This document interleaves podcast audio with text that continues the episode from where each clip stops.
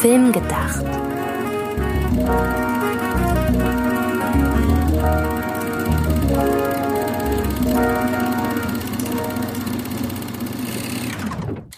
Hallo, liebe Zuhörerinnen und Zuhörer, zu einer neuen Ausgabe von Film gedacht. Film gedacht, so wie nachgedacht, nur mit Film. Die Stimme, die ihr gerade eben gehört habt, gehört Antje Wessels. Und die Stimme, die ihr gerade gehört habt, gehört Sydney Schering. Ich bin ja sehr froh, dass man meine Stimme überhaupt wieder hört, denn ähm, zum jetzigen Zeitpunkt der Aufnahme befinde ich mich am letzten Tag oder im letzten Tag meiner Corona-Quarantäne. Also wenn der Test morgen negativ ist, kann ich rein theoretisch wieder vor die Tür, ob ich das will. Steht natürlich auf einem anderen Blatt, äh, weil das aktuell schon sehr, sehr warm ist. Äh, ich weiß nicht, geht's bei dir auch schon so an die 30 Grad gerade? Ja, die hatten wir auch schon mal zwischenzeitlich drüber. Jetzt gerade im Moment des Aufzeichnens nicht, aber ich mag es ja warm. Was die Leute da, die das hier sich anhören, ja auch super interessiert. Stimmt. Ähm, ich mag es auch warm, weil meine Wohnung so hervorragend isoliert ist, dass ich vorhin, als ah. ich einmal kurz vor die Tür getreten bin, um auf den Balkon zu gehen, plötzlich gemerkt habe, oh, 30 Grad, schnell wieder rein. Hier sind 15 Grad so gefühlt. Aber wie du schon sagst, das interessiert niemanden da draußen. Hauptsache, die Corona-Quarantäne ist ab morgen vorbei. Was die Leute vielleicht mehr interessiert, Antje, welche Assoziation hast du mit der Spirituosenmarke Jägermeister? ich dachte eigentlich, du fragst mich jetzt zum Übergang, wie viel ich in der Quarantäne getrunken habe. Ja, gut, wir können auch äh, uns erstmal an das Thema rantasten. Äh, Antje, wie viel hast du denn so getrunken in der Quarantäne? Gar nichts, weil, also kein Alkohol, weil ich einfach generell kein Alkohol trinke. Aber viel spannender, weil mehr als ich trinke nicht, gibt's da halt nicht so zu sagen. Deshalb finde ich viel spannender, wie dein Verhältnis zu Alkohol eigentlich ist. Also ich weiß, dass du Alkohol trinkst. Ich weiß nicht, ob du in meiner Gegenwart schon mal je, jemals Alkohol getrunken hast, wenn dann nur ja, ein, klar. zwei Mal irgendwie. Aber wie ist denn da so? Ich weiß, du bist eher ein Genusstrinker und magst Rum. Das ja. weiß ich. Zum Beispiel, hör mal, als wir einmal im Disneyland waren, habe ich doch immer diesen äh, Cookie Rum Milkshake getrunken. Also allein da ist ja schon rum drin. Da hast du recht, aber das ist ja keine Alltagssituation quasi. Ja, dennoch, wenn, wenn du dich fragst, ob ich jemals in deiner Nähe Alkohol getrunken habe, haben wir da ja schon die Antwort. Okay. nee, ja, ich finde, äh, ich, mir sind Wirkungstrinker und Trinkerinnen nie die haben sich mir nie erschlossen. So, warum sollte ich denn freiwillig die Zügel von meinem Verstand abgeben an ein Getränk? Ja. Kommt mir komisch vor. Mein Gedanke ist halt eher, die alkoholische Gärung ist ein chemischer Prozess, der somit ja auch etwas ähnlich wie halt auch etwas anbraten oder etwas salzen oder etwas zuckern. Es verändert ja etwas mit der Sache und damit verändert es auch den Geschmack. Oder halt, wir lassen Milch sehr lange stehen. Oh, auf einmal ist die Käse. So ist es halt auch mit Alkohol. Wir nehmen hier zum Beispiel einfach ganz viel Zuckerrohr, packen das mit ein bisschen Wasser in ein Fass, ignorieren das Fass für ein paar Jahre. Oh, hoch rum, schmeckt. sozusagen, der Alkohol ist in meinen Augen ein schädliches Produkt, das entsteht, wenn du etwas Leckeres herstellen willst. Und daher bin ich gespannt, ob wir es irgendwann mal hinbekommen, sämtliche alkoholischen Getränke auch ohne Alkohol sehr gut zu ersetzen. Also so jetzt zum Beispiel bei Pilz haben wir das ja mittlerweile hinbekommen. Ich finde, also alkoholfreie Pilsener Biere sind schon geschmacklich sehr nah am ähm, Pilsener Bier mit Alkohol. Es gibt ja mittlerweile auch einen Markt mit Rum und Gin und so weiter, wo man das versucht, sich anzunähern, klappt aber nicht so ganz. Es ist halt ähnlich wie, keine Ahnung. Weil es hat ja lange gedauert, bis zuckerfreie Cola mhm. genauso schmeckt wie Cola mit Zucker. Da gab es ja sehr viel Rumprobiererei oder ähnlich wie mit Fleischersatzprodukten. Irgendwann kommt man ja anscheinend hin, dass es klappt. Bei alkoholischen Getränken sind wir noch nicht so weit. Aber für mich, ja, für mich ist das einfach halt ein, ein, ein Nachteil einem Herstellungsprozess und daher etwas ärgerliches. Da man, ah, das Trink, das, dieses Getränk schmeckt gut, aber weil da halt dieser Alkohol drin ist, der entstehen muss, damit das so schmeckt, wie es schmeckt, lassen wir es mal lieber nach ein paar Gläsern sein, damit weiterhin nur der Geschmack wirkt und nicht dieses Gift, das dabei entstanden ist. Da kann ich mich hineinversetzen. Ja. Das einzige, wo ich Alkohol im, der einzige Umstand in dem mir Alkohol in meinem Alltag begegnet, ist ab und an, dass ich das gerne zum Kochen benutze. Also so Weißwein, Rotweinsoßen, sowas finde ich halt super lecker. Und es gibt Da weiß ich aber ehrlich gesagt jetzt spontan nicht wirklich, ob da Alkohol drin ist oder nur irgendwie Aroma. Ich bin ein sehr großer Fan von Markte Champagner-Trüffeln, so als wäre ich halt schon irgendwie 70 Jahre alt, aber die finde ich halt sehr, sehr lecker. Da weiß ich nicht, da wird wahrscheinlich nur Aroma drin sein, aber Ich glaube, es kommt drauf an, wie viel du für das bezahlst. Mal schreiben sie nur Markte Champagner drauf und mal ist da wirklich. Da hast du recht. aber das ist, das ist mein Verhältnis zu Alkohol. Ja. Dann bist du da ja auf meiner Linie, denn wenn du Alkohol verkochst, in, zum Beispiel in einer Soße, du tust den Rotwein ja für den Geschmack rein und bei genug Grad Celsius und je nachdem, wie lange die Soße köchelt, du tust ja selten den Rotwein, würde ich mal vermuten, 30 Sekunden vor Kochschluss rein oder so, sondern es köchelt ja schon ein bisschen mehr. Ja, eben. Ne, dann, dann ist, ist das ja auch wieder raus. Ja, kurze Begründung. Zum einen, ich mag einfach keinen Alkohol und hatte nie das Bestreben, wovon ja viele erzählen, ja, wenn du als junger Mensch Alkohol probierst, magst du es auch nicht. Du musst es halt so oft machen, bis du dich dran gewöhnst. Und das war mir einfach zu doof. Ähm, und äh, ansonsten bin ich jetzt nicht wirklich der größte Fan von Kontrollverlusten, die mit dem Essen oder Trinken oder mit Umständen zu tun haben, auf die ich ja gut, auf die ich keinen Einfluss habe, passt ja nicht so ganz, weil ich habe ja Einfluss darauf, wie viel Alkohol ich trinke. Aber ich glaube, generell so Kontrollverlust über den Geist, das ist wirklich nicht so meins. Ja, ansonsten glaube ich auch, was meine ich völlig ironiefrei, dass ich jemand wäre, der schnell dazu neigen könnte, abhängig zu werden.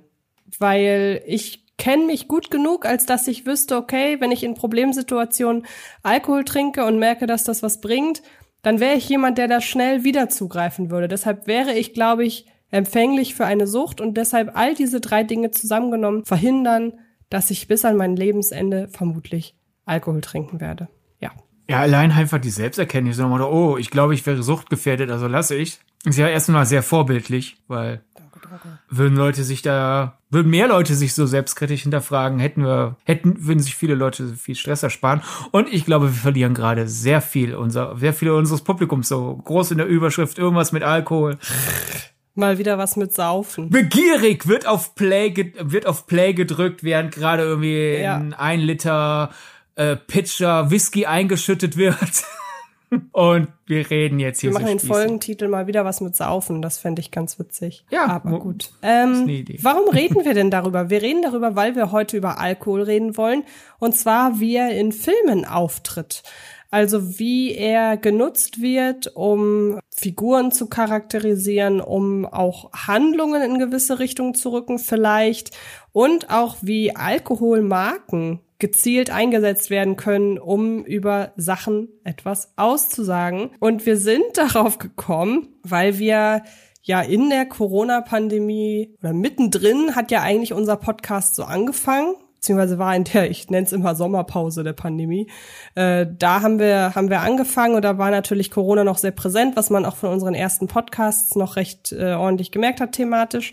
Und dann ist uns eingefallen, dass es ja dieses Corona-Bier gibt und das wiederum äh, verbinden wir mit einer bestimmten Filmreihe.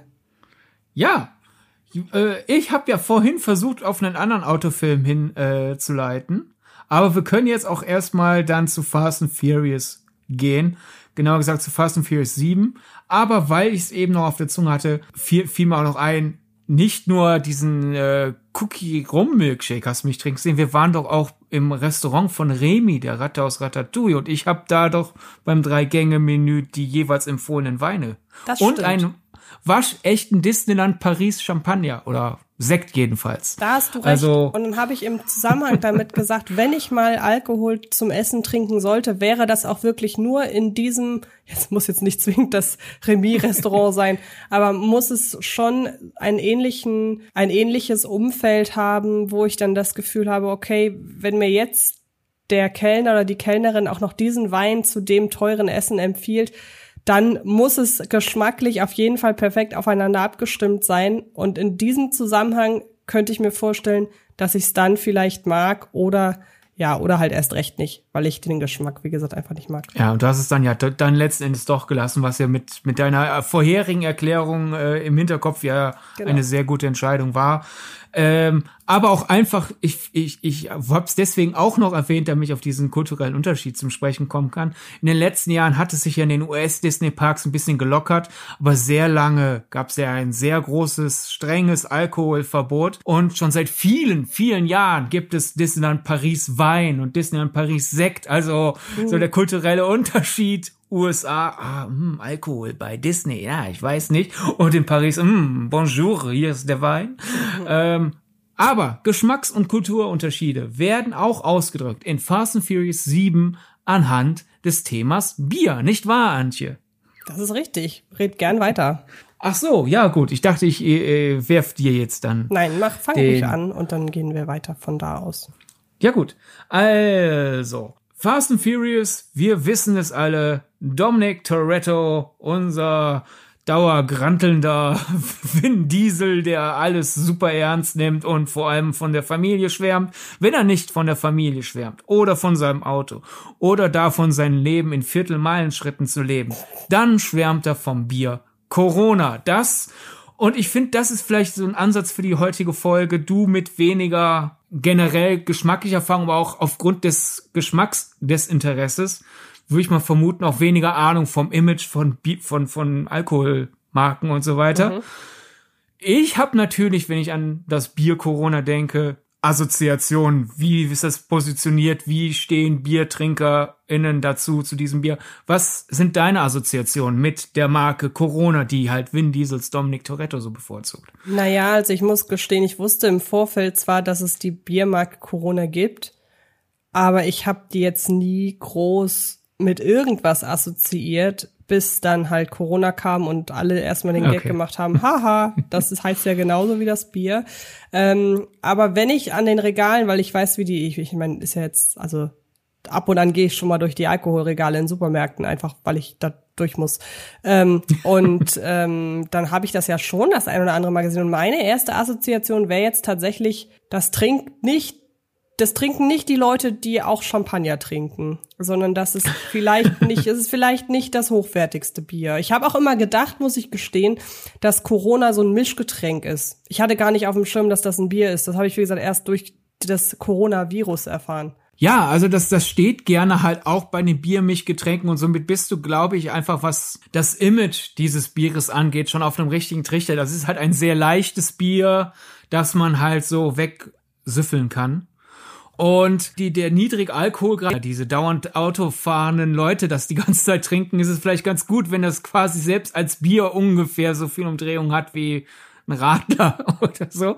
Aber ich glaube, das war nicht der Hintergedanke, dass man sich da dieses Sponsoring für die Fast and Furious Filme rangeholt hat. Mhm. Aber ja, es ist halt, ich will damit jetzt hier keine Corona-Fans beleidigen. Wenn euch das schmeckt, viel Spaß. Aber ich glaube, so vom Image her können wir uns da einig sein, ist jetzt eher halt Sommer Partygetränk, das man so nebenher wegtrinkt. So.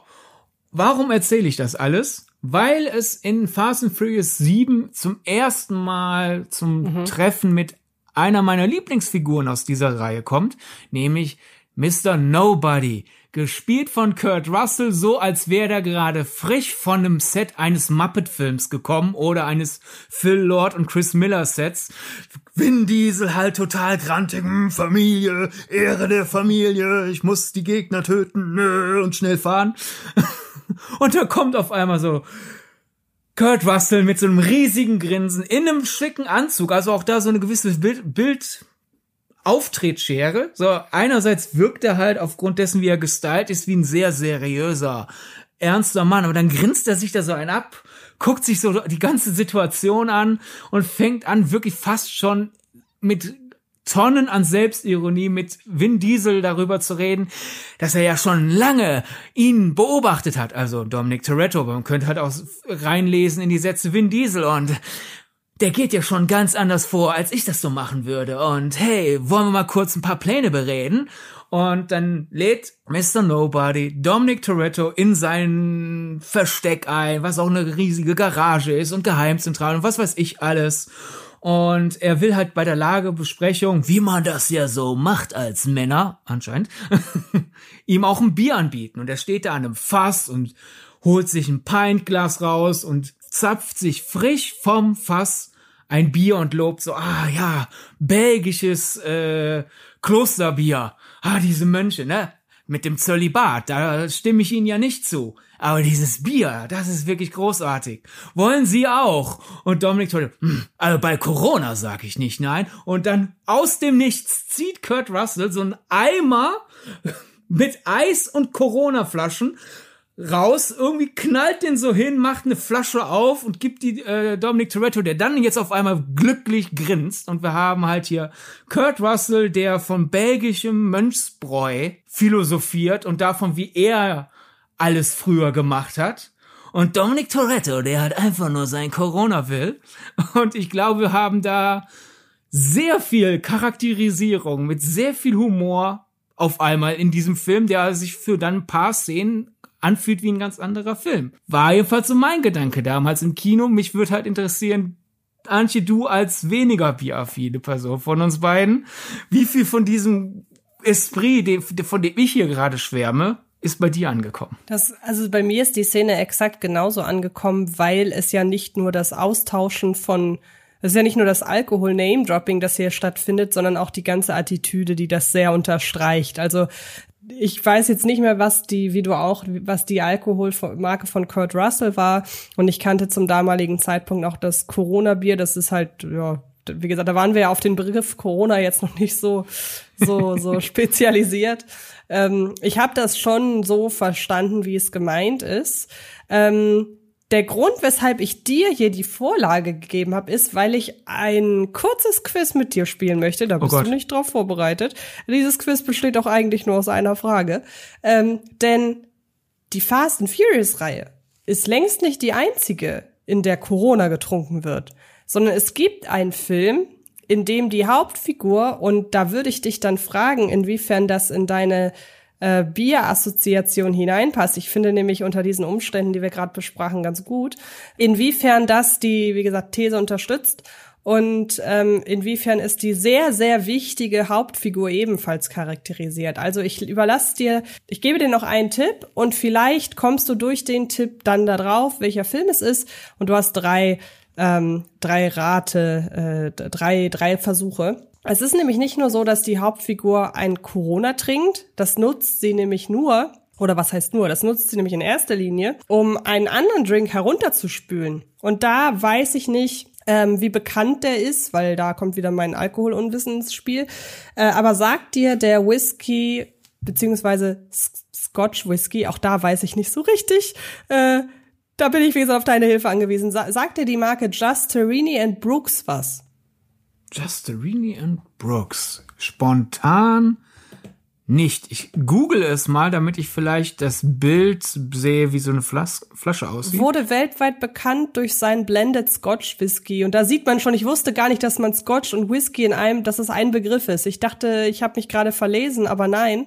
Scotch Whisky Scotch ist halt Whisky. schottischer Whisky. Okay. Statt halt Irish Whisky Rat mal, wo der herkommt. Ah, ah doch, natürlich. Ich kenne den halt einfach nur als J&B. Jetzt, wo ich die Flasche sehe, ja.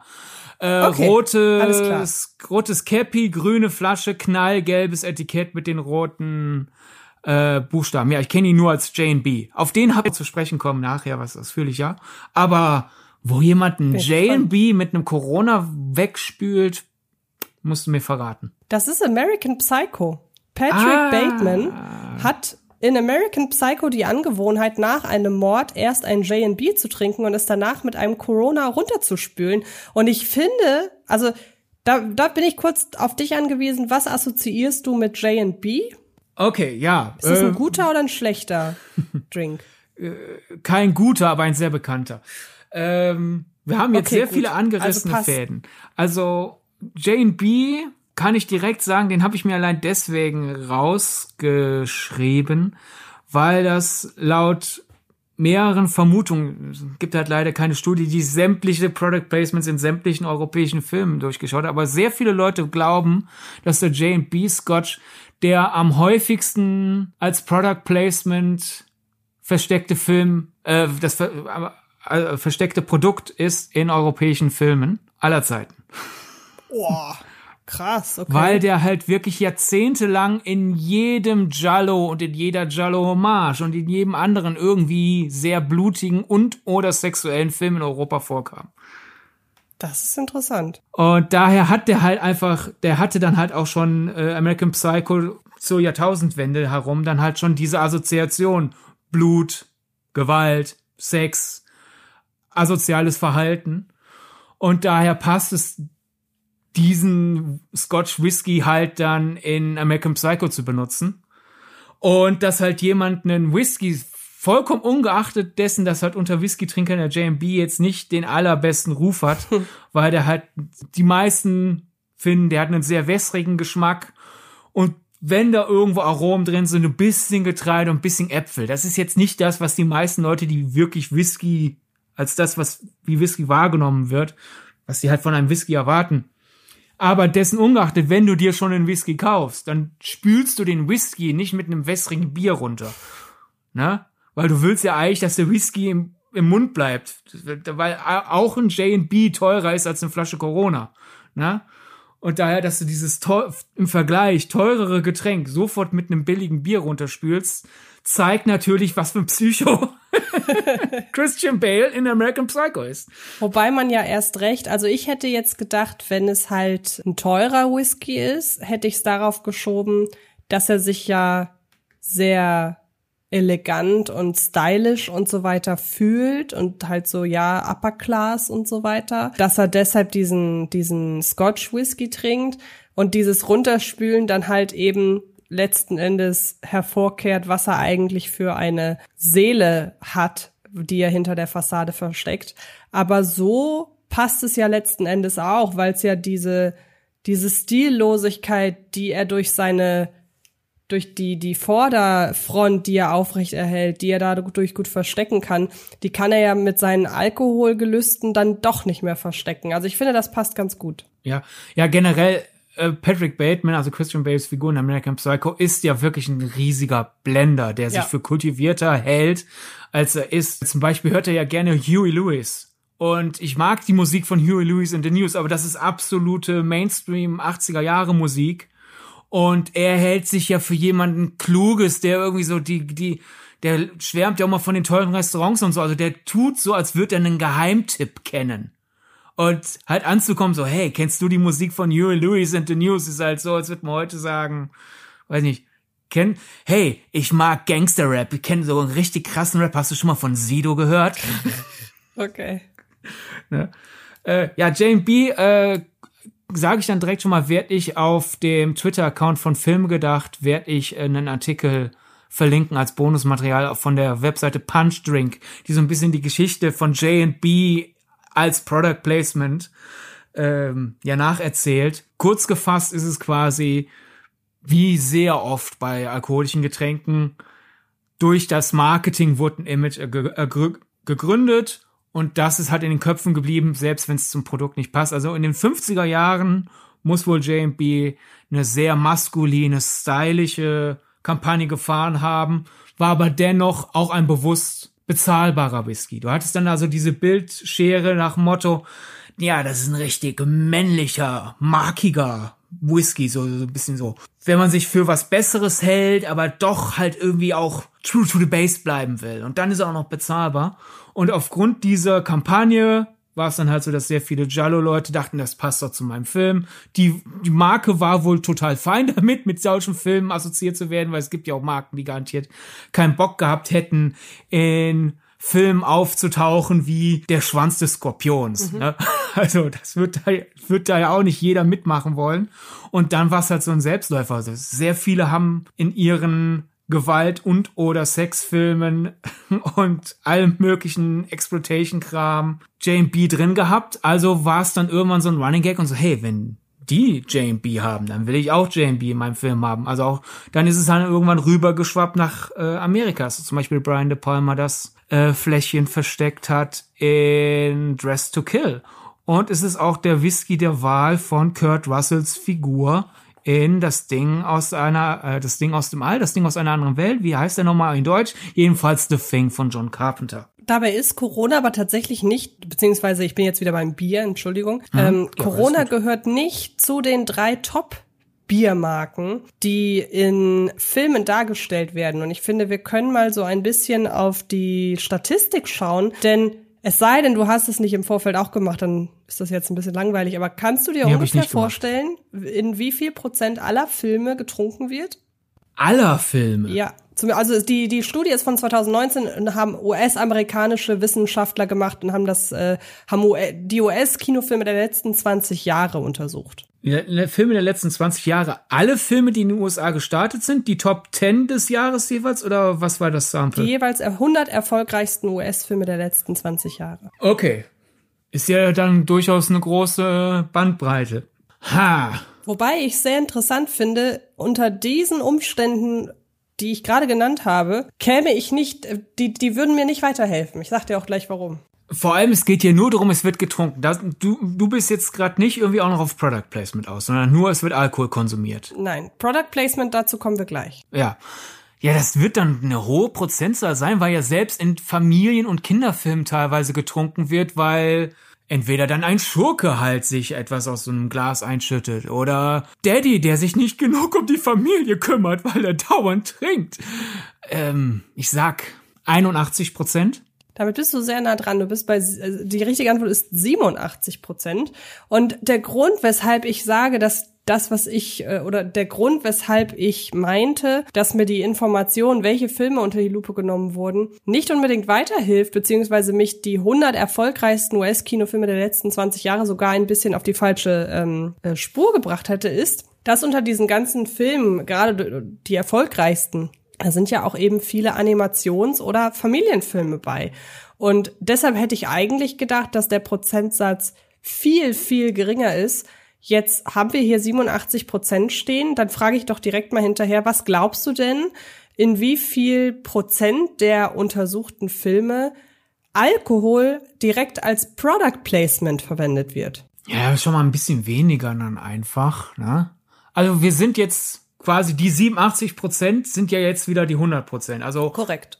100 Prozent aller Filme, in denen Alkohol vorkommt, haben, wie viel von denen haben Product Placement? Ist die Frage. Also so würde ich das auffassen. Ist hier Oder wie viele Prozent aller Filme im ursprünglichen Sample haben Product Placement? Das wird leider aus der Studie nicht ganz ersichtlich. Ich würde jetzt, ich würde es jetzt anhand, wie es hier aufgelistet ist, eher verstehen als in den 100 erfolgreichsten US-Kinofilmen okay. der letzten 20 ja. Jahre gesamt. Ich glaube, das käme ja. auch vom Prozentsatz ganz gut hin. Ja.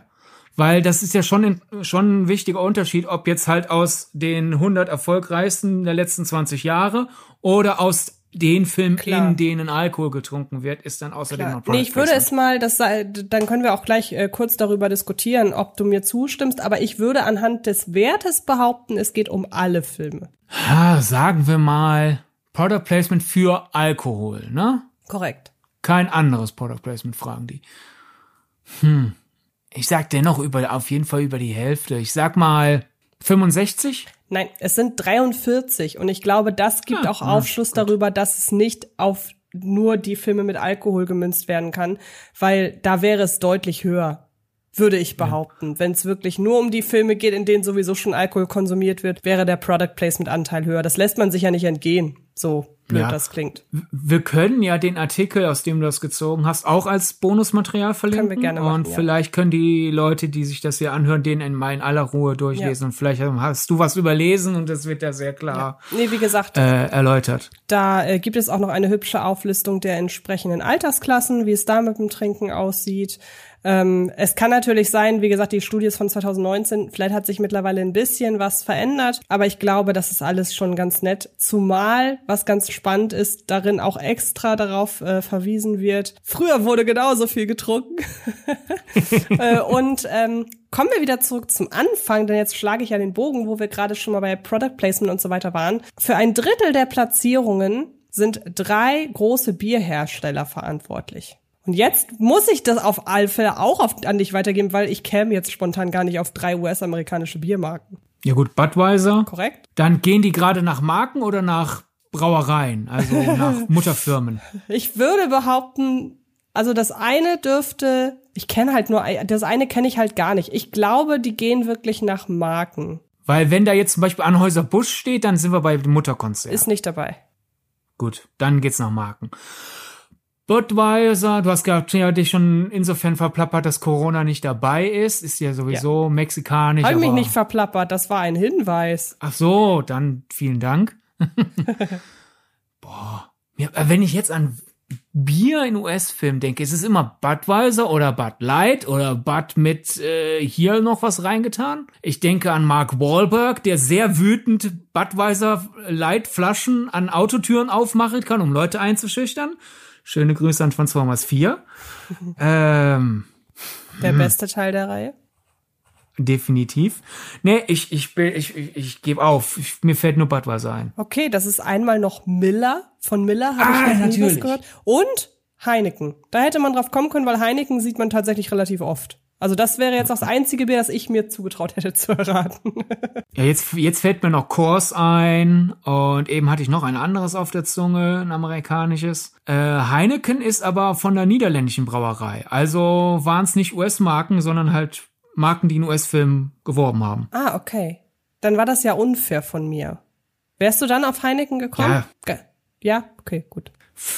Weiß ich nicht, vielleicht ja. Okay, gut. Ah, äh, pa äh, Papst Blue Ribbon fällt mir noch ein. Äh, hat ja einen sehr schlechten Ruf als sehr billiges Bier. Also da, da hat Corona besseren Ruf. Und da, um direkt wieder eine Situation zu droppen, wo ein Film das bewusst macht, um eine Figur zu, zu, äh, zu, zu zeichnen. In Gran Torino von Clint Eastwood. Da haben wir ja diese von Clint Eastwood gespielte grantige Figur, diesen, diesen runter von meinem Rasenrassisten, der so im Laufe des Films lernt aufzuweichen. Und der trinkt äh, liebend gerne Papst Blue Ribbon. Und äh, wenn er sich selber was gönnt, in einem Bar beispielsweise, dann bestellt er sich einen Papst Blue Ribbon mit einem Schuss Jack Daniels Whisky noch rein.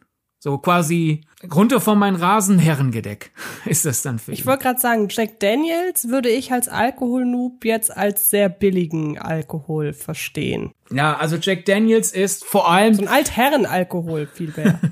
Ja, die, die versuchen ja jetzt durch das Marketing sich ein bisschen jünger zu machen, aber die haben schon ein etwas, in Anführungszeichen, älteres Image als jetzt zum Beispiel Jim Beam. Das wäre ja so der Party, Party-Teenager Bourbon. Dann kommt Jack Daniels und dann, was so die auch im Supermarkt stehenden Bourbons angeht und Whiskys, äh, dann würde ich sagen, kommt Johnny Walker. Den fangen dann auch Leute, die sich wirklich für Whisky interessieren, an zu akzeptieren. Jack Daniels ist so dieses, ist, ist halt so, keine Ahnung, wenn du ein 16-jähriger Bube bist, der beweisen will, dass er auch hartes Zeug trinkt, dann denkt der Jack Daniels, ist halt hier so, ah, guck mal, ich trink, ich Okay. trink Whisky. N- Naja. In Amerika hat der ein bisschen besseren Ruf, weil, jetzt könnte man hier so mit einer europäischen Arroganz rankommen, die haben halt keine Ahnung. Das stimmt jetzt auch nicht, aber vielleicht haben die da einfach die Möglichkeit, ihre, ihre Werbung ein bisschen stärker in die Köpfe zu, zu, zu, zu hämmern als bei uns. Aber auch da ist Jack Daniels halt eher so, ja, hier, komm, äh, besser als nichts, so ein bisschen vom, vom Image her. ah, Johnny Walker wird ja zum Beispiel im Original Blade Runner getrunken. Von Harrison Ford. Kann sein. Passt ja. Also finde ich, äh, stimmt. Würde ich jetzt zur Figur meinetwegen, ich glaube, also für mich ist das eher äh, interessant, weil es irgendwie so vom Namen so passt. Blade Runner, Johnny Walker. Ja, stimmt, stimmt. Witzig. Also ich glaube, das ist der Gag dahinter für mich. Das stimmt. Weißt du übrigens, wer ein sehr, sehr großer Fan von Whisky ist, während, wenn wir jetzt gerade schon über Whisky sprechen, ich drop hier einfach mal während des Podcasts so ein paar Trivia-Facts. Äh, Matthew Vaughn. Was man unbedingt, Ja, natürlich. was man äh, unter anderem daran auch merkt, dass in seinen Kingsman-Filmen Whisky eine, ja, ich würde jetzt nicht sagen, er spielt eine große Rolle, aber dieses, diese Gentleman-Spionage-Einheit, die weiß schon, so nach einem anständigen Gaunervermöbeln gibt's jetzt erstmal Alkohol. Und das hat, Ja, genau. gerade wenn es ähm, Colin Firth macht, einfach so einen unfassbaren Stil und es steht in einem so schönen Kontrast zu der harten Gewalt, die in dem Film gezeigt wird. Ja. Und ähm, in Kingsman ist es der, äh, ist es, sind es zwei Whisky-Marken. Das ist einmal, da musst du mir helfen, Glendronach. Sagt ihr das was? Glendonach. Glendronach? Ich es, glaube ich, aussprechen. Also Glenn Fiddich kenne ich. Glendonach? Okay. Und äh, Delmore. Delmore, ja, ja, klar. Das sind so die beiden, die in äh, Kingsman getrunken werden. Dann äh, gibt's, äh, wird in Skyfall beispielsweise, klar, Skyfall würde man jetzt am ehesten noch mit dem Martini natürlich in Verbindung bringen. Ich glaube, wenn wir einen Podcast über ähm, Alkohol in Film machen, können wir an Bond nicht vorbei. Wir werden definitiv auch noch über Bonds Vorliebe für Wodka Martini sprechen. Aber das Interessante ist, dass in Skyfall ein McKellen getrunken wird. Kannst du dich entweder daran erinnern, wer es macht, oder kannst du dir herleiten, wie das Image des McKellen zu welcher Figur das passt? Ja, äh, das ist eine der äh, Szenen, die ich mir auch rausgeschrieben habe. Also da kann ich oh. nicht rätseln, da kann ich antworten. Okay, gut. äh, ich finde vor allem interessant. Dann warte ja. noch kurz, bevor, wenn du einfach nur antwortest, vielleicht kann dich das, ich, dann bin ich nämlich auch durch mit meinen Whisky-Einsätzen. Äh, vielleicht kann dich das nächste noch mal so ein bisschen zum Raten äh, animieren, denn was würdest du einem Michael Fassbender als Spion in Inglorious Bastards zutrauen? Was trinkt der? Boah, daran müsste ich mich erinnern, aber ich war so abgelenkt davon, dass er mit, den, mit der falschen Geste bestellt. und ich weiß noch, was ich da für eine physische Reaktion hatte, weil äh, diese Multilingualität wird in Glorious Bastards ja großartig eingesetzt, finde ich. Und ich war deswegen total im Film drin und war auch total begeistert, wie das halt gelungen umgesetzt wurde. Und dann bestellt halt Michael Fassbender drei mit halt Zeigefinger, Mittelfinger, Ringfinger. Und ich bin da richtig zusammengezuckt, aber nicht aus dem, wie sich dann wenige Sekunden später zeigen sollte, im Universum Grund, nämlich dass auch die anderen erkennen, so bestellt kein Deutscher irgendwas, was wovon er drei will. So, ich bin zusammengezogen so, nein, ein riesiger Filmfehler. dann kommt der Film ja und sagt, nee, nee, nee, ich kenne den Unterschied zwischen deutschen und äh, englischsprachigen äh, Fingergesten. Äh, aber daher konnte ich mich nicht auf den Whisky konzentrieren. Okay, weil man muss ja sagen, Michael Fassbender tut so, als wäre, also ist deutscher Spion, tut so, als wäre er Deutscher, ist aber ein Brite. Was liegt also näher, als dass er in den Glorious Bastards 33 Jahre alten Highland Scotch bestellt? So viel dazu. Vor allem Michael Fassbenders Figur, vielleicht interpretiere ich da gerade zu viel rein. Aber Michael Fassbenders Figur hat ja auch so einen gewissen Galgenhumor. Ja in dem Film. Und wenn ich unter Nazis bin und ein 33er Highlander bestelle, ich, also ich bild mir ein, dass Fassbenders Figur da währenddessen so in sich hineingelacht hat. Da hast du recht. Ähm, ja, kommen wir zurück zu McKellen zu ja. James Bond. Ja, ich finde das eine super spannende Geschichte, denn wir haben ja schon mal eine Folge über Product Placement gemacht und da haben wir ja auch erwähnt, dass manchmal wir als Publikum im Film Product Placement im Sinne von Produktplatzierung entgeltlich vorwerfen, wo kein ist, sondern einfach nur ein Produktname zu sehen ist oder vorkommt. Und angeblich ist das bei Skyfall der Fall. Ich sage deswegen angeblich, weil nach Kinostart von Skyfall die Marke James Bond und McKellen eine Kooperation eingegangen sind und halt auch McKellen mit einem Bond-Label rausgebracht haben. Aber es könnte sein, dass das entschieden wurde, wenn wir jetzt allem Glauben schenken, dass das entschieden wurde, so nach Motto, wow, wir haben gar nicht äh, entgeltlich zusammengearbeitet und das hat so gut funktioniert, lass uns doch jetzt auch offiziell geschäftlich zusammenarbeiten. Denn angeblich noch einmal unterstreichen, angeblich ist es wie folgt abgelaufen. Die Filmschaffenden hinter Skyfall, also Regisseur Sam Mendes und sein Team, sind an McKellen rangetreten mit der Bitte, äh, wir möchten Erlaubnis haben, euren Markennamen zu verwenden in unserem Film. Die so, ja gut, wenn James Bond will, ja, dürft ihr. Es ist kein Geld geflossen. Einfach nur rechtliches Absichern, dürfen wir euren Whisky verwenden. Nicht, dass der Film rauskommt, ihr uns verklagt, weil wir das nicht abgesichert haben. Nee, nee, macht mal. Es ist keine Produktplatzierung im Werbesinne. Das finde ich schon mal allein interessant. Und es ist so, dass mehrere Figuren in Skyfall Mac, äh, McKellen äh, trinken, darunter auch M, aber der McKellen, der auch wirklich in Szene gesetzt wird, man sieht die Flasche groß und Figuren trinken den und philosophieren über den, ist äh, das Silver, der Schurke gespielt von Javier Badem äh, den trinkt und auch Bond anbietet. Und es ist ein McKellen 1962 Fine and Rare Vintage. Und der war halt im Jahr von Skyfall 50 Jahre alt. Der Film kam ja 2012 raus. Also auch jetzt schon zehnjähriges Jubiläum. Der hat halt unter Whisky-Kennern und Kennerinnen und vor allem unter McKellen-Fans äh, großen Ruf. Der war damals schon 1000 Pfund wert. Ist dann halt durch den Einsatz in Skyfall noch gefragter ge geworden und noch teurer geworden der hat folgende Geschmacksbeschreibung. Den, äh, Überraschung, Überraschung. Ich habe mir nie für 1000 Pfund eine Flasche McKellen 62 bestellen können. Aber ich finde auch die Geschmacksbeschreibung sehr passend, denn äh, das soll wohl ein sehr fruchtiger Whisky sein mit Ingwernoten und Zimt sowie mit einem leicht torfigen Aroma. Und ich finde das Silver da so als stilvoller, aber auch ein bisschen affektiert, humorvoll, schräger Schurke, dass der einen sehr teuren Whisky genießt, der aber halt für einen teuren Whisky mit seinen starken Fruchtnoten und Zimt jetzt doch eher in eine etwas ungewöhnliche Kategorie fällt. Ich weiß nicht, ich finde, das passt super zu der Figur.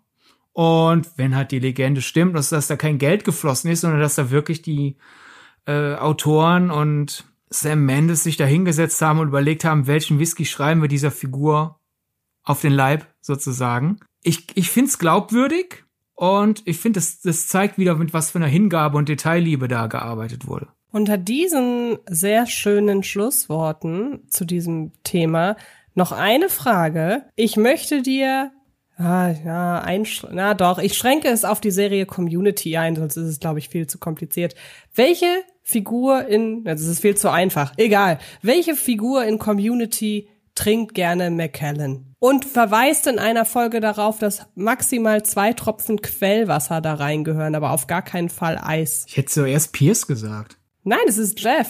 Ja. Jeff Winger. Ja, ja, stimmt. Und ähm, es gibt eine sehr, sehr schöne Folge. Das ist der Grund, weshalb ich das gerade äh, hier so reinschmeiße. Auch weil, wie gesagt, dadurch kannte ich den Begriff McKellen tatsächlich schon. Es gibt eine Folge, in der hat ähm, Troy Geburtstag. Er wird 21. Das heißt, er darf ab, sie feiern rein und ab Mitternacht darf er offiziell Alkohol trinken.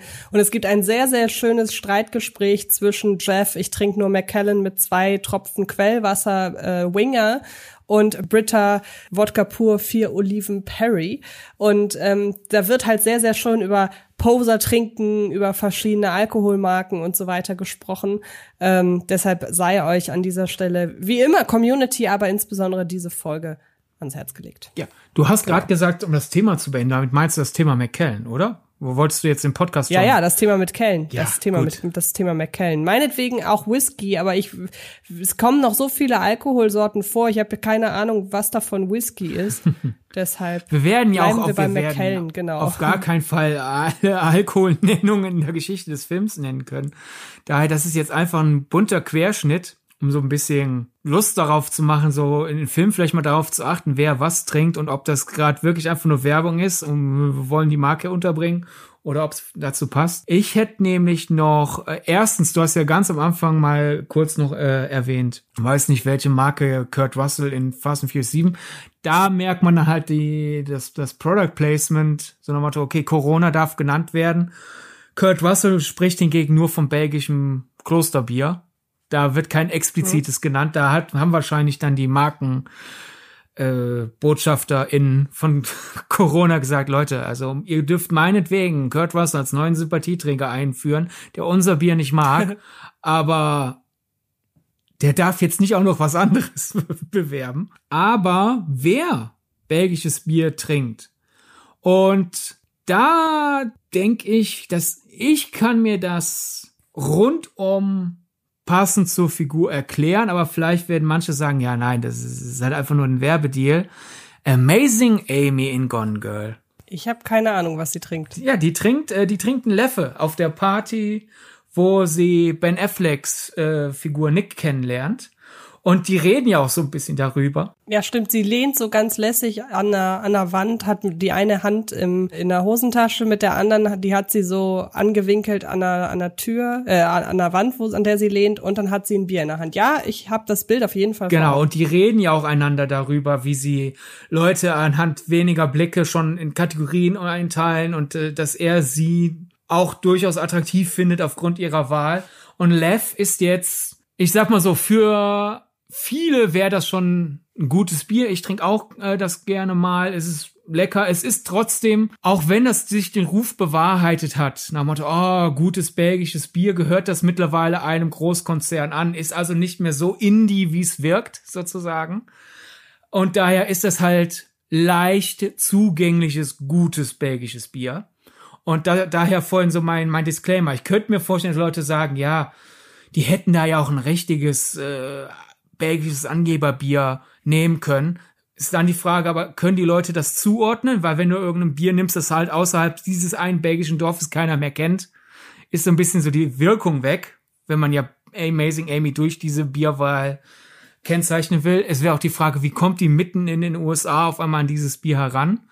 Und allem Anspruch von Amazing Amy hin oder her hat sie ja auch eine gewisse blendende Attitüde an sich und daher, ich wüsste nicht mal, ob sie wirklich das allerteuerste belgische Kennerbier trinken würde, sondern also das zugängliche belgische Kennerbier ist, glaube ich, schon so das richtige Level, oder? Ja, das stimmt. Generell ähm, würde ich mal in Raum stellen die Frage, ob man sich überhaupt durch ein Getränk wie Bier als, oder sagen wir anders, ist dir ein Beispiel bekannt, in dem eine als besonders kultiviert und stilbewusste Person sich durch etwas anderes hervorgetragen hat, äh, oder das, das durch etwas anderes zur Schau gestellt hat, als durch irgendeinen so super teuren Alkohol, sprich Whisky oder Scotch oder was auch immer. Also Gibt's da harmloseren Alkohol, der ebenfalls eine gewisse Kultiviertheit versprüht? Also ich finde schon, dass so ein bisschen in unserer Kultur natürlich, es liegt einerseits ein bisschen an Image, wie das alles beworben wird, andererseits natürlich auch, wie es genossen wird. Weil wenn du viel Geld für ein Getränk ausgibst, das ja auch noch dann sehr schnell dein Verstand vernebelt, so wenn du, sofern du dann nicht Wirkungstrinker oder Trinkerin bist, kommt damit ja automatisch eine gewisse Kultiviertheit her, denn Bier für einen Bruchteil seines des Preises kannst du halt schneller auch mal einfach so trinken, während du halt so diesen teuren Alkohol fast schon genießen musst, ansonsten verschwendest du ja dein Geld. Muss jetzt nicht Whisky mhm. sein, kann auch Rum sein, Wein, finde ich, ist erst recht so in, in, in, im europäischen Verständnis immer noch eine sehr kultiviert konnotierte Situation. Man kann auch gut gemachte Cocktails in Filmen für sowas verwenden, aber du hast schon recht, das Bier so ein bisschen natürlich auch, weil es im Normalfall weniger prozentig ist, der zugänglichere Alkohol ist einfach. Generell in der Realität, als auch natürlich, wenn du Figuren kennzeichnen willst. Also die trinken eher mal, wenn eine Figur ein Feierabendbier in einem Film trinkt, denkst du nicht, oh, der feine Herr, oh, hält sich wohl für was Besseres. Wenn da jemand einen Feierabend Whisky trinkt oder einen Feierabend Gin, kommt schon was anderes rüber. Du hast gerade ähm, Cocktails erwähnt und das wäre ja eigentlich die perfekte Möglichkeit, noch tiefer in die Charakterisierung einer Figur reinzugehen, weil wenn du einen Alkohol hast, nehmen wir jetzt einfach mal einen Whisky oder einen Rotwein und du versuchst den an den Charakter anzupassen, ja, dann nimmst du, keine Ahnung, nimmst du einen Rotwein als elegantes, äh, als, als, um, um elegant zu zeigen, eine Person trinkt kultiviert Alkohol zum Mittagessen oder jemand will halt mit so einem 1000 Dollar ähm, McKellen irgendwie seine Macht demonstrieren oder was auch immer. Bei einem Cocktail, wo ganz viele verschiedene Dinge reinkommen, könnte man ja sagen, man nimmt von jedem Alkohol irgendwie was, was zum Charakter passt und am Ende hat man eine bunte Charaktermischung. Da wird's natürlich jetzt für mich noch komplizierter, weil dann müsste ich ja noch ganz viele andere Sachen kennen. Aber mir fällt spontan eine Szene ein aus einem Paul Feig-Film, nämlich äh, Nur ein kleiner Gefallen. Und in diesem Film gibt es eine Szene, in der ein Alkohol zubereitet wird von Blake Lively's Figur. Und ich kriege die Mischung nicht mehr ganz zusammen. Ich weiß aber, dass allein das Zubereiten dieses Cocktails mich unfassbar beeindruckt hat, weil da teilweise halt da, sie tut was ins Glas, schwenkt das einmal, ich glaube Wermut könnte das gewesen sein, bin mir aber nicht ganz sicher und dann tut sie es halt einfach wieder weg. Also sie schüttet es einfach aus, sie schüttet es noch nicht mal in die Spüle. Sie leert einfach wahllos ihr Glas. Da sollte wirklich nur einmal, nennen wir es halt Wermut rein, sollte dem Ganzen so diese Note geben. Sie tut's wieder raus. Dann mischt sie den Rest an Alkohol, der oben reinkommt. Und dann gibt's noch einen Moment, in dem sie mit einer Zitronenschale das Innere des Glases aufwischt. Und das war wirklich als äh, Alkohol völlig unkenntliche Person, war das wirklich so, was zum Teufel macht die da? Also das hat so dieses ich kann diese Person nicht einschätzen. Was wird sie als nächstes mit diesem Glas machen? Was hat sie sich als nächstes überlegt? Ähm, das hat total zu der Figur gepasst, ohne dass ich mit den Alkoholiker selber irgendwelche Assoziationen ja, hatte. Ja, ich, ich glaube generell, ich glaube daher ist das so ein spannendes Thema, wie halt Alkohol zum Charakterisieren verwendet wird. Denn ich denke, wenn du es gut inszenierst, kannst halt so unbeschriebenen Blättern wie dir denselben Sinn vermitteln wie jemand, der Ahnung von der Materie hat. Ich glaube, mein generell, wer gut inszeniert, kann alles sowohl für Laien als auch für Wissende inszenieren. Wir nehmen das jetzt hier einfach beim Beispiel Alkohol, weil bei dir kam ja wirklich dann diese Wirkung rüber, dass die du hast dich quasi gefühlt wie Anna Kendricks Figur in der Szene, oder? So nach Motto, wow. Ja, genau, exakt, ja. ja. Und genau. das, das hat Paul Feig super gemacht. Mein Paul Feig, wir haben es ja in der Paul Feig-Folge auch erwähnt, der kennt sich ja auch wirklich mit äh, Cocktails aus und äh, Spirituosen generell. Weil er da ein Fable für hat, natürlich kann er das dann super inszenieren. Die Figur Emily von Blake Lively macht halt einen äh, etwas aufwendigeren äh, Gin Martini und es ist wirklich einmal so quasi mit Wermut benetzen, damit quasi das Aroma im Glas ist aber der Alkohol nicht. Und sie erklärt ja auch, dass man kein Eis benutzt, sondern das Glas vorher. Um einmal ganz kurz da reinzugrätschen, da wüsste ich jetzt einmal kurz, weißt du, ob das eine gängige Methode ist? Ja, also das, das wird. Oder ist das Quatsch? Nee, nee, das wird gemacht. Ach, krass. Ne? Also ich meine, das cool. ist natürlich halt dann eine Situation, okay. du musst dann halt das Geld haben, um deinen Alkohol auch verschwenden zu können. Ne? Okay. Das, das ist, ist ja auch eine, äh, du erinnerst dich doch vielleicht an die Cesarek-Szene in der Rausch. Mhm.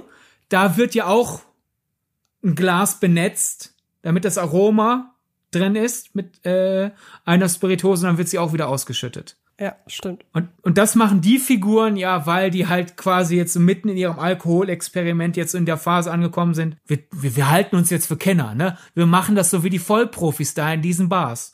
Und wenn du halt nicht das Geld hast oder nicht die, die, die, die das große Ego, ich muss das jetzt genauso machen, du kannst es natürlich auch drin lassen. Ne? Da wird dich niemand erschlagen. Behaupte ich jetzt einfach mal. Aber mhm. ja, Emily in nur ein kleiner Gefallen lebt ihr da in diesem protzigen Haus mit sehr viel Schau mich an. Sie hat ja irgendwie ein Aktgemälde von sich selber ganz prominent da rumhängen und so. Es passt super zu ihr, dass sie da so eine Vorstadtmami einlädt und da diese Riesennummer fährt mit dem eisgekühlten Glas und dann auch noch schön erklärt, tu kein Eis rein, das Glas muss eisig sein, weil sonst verwässerst du ja den, den Drink und so weiter und das mit so viel Show macht. Und in einer Kritik, ist auch nur eine einzige, die jedenfalls die mir aufgef die, die mir unter die Augen kam, von nur ein kleiner Gefallen, wurde kritisiert, dass sie, obwohl sie ja so viel markig, markig, markig ist, aber ach, guck mal hier, Sie benutzt Aviation Gin. Gut, sind wir uns einig. Real Realität ist, das ist halt der äh, Gin, in den Ryan Reynolds, der Ehemann von Blake, Blake Lively, intensiv investiert hat. Daher natürlich die Connection. Und ich glaube, da hört das Denken möglicherweise auf. Andererseits, weil Paul Feig ja sich in dem Thema wirklich so energisch auskennt und so viel Passion reinbringt. Emily hält sich auch noch mal für eine Spur besser als sie ist. Und der Aviation Gin ist halt eine Marke, die durch das Marketing und die Art, wie, wie die Flasche gehalten ist und das Etikett sich auch noch mal ein bisschen ähm, älter und kultivierter tut, als sie das als das Zielpublikum, das äh, dieser Gin mit seinem Geschmack ansprechen will. Es ist quasi so so so so ein Gin so zwischen zwei Schritten, so nach dem Motto, ist es schon ein bisschen höherpreisig, aber immer noch bezahlbar. Und es, du sollst aber dich so fühlen, als würdest du noch, noch eins höher im Regal greifen.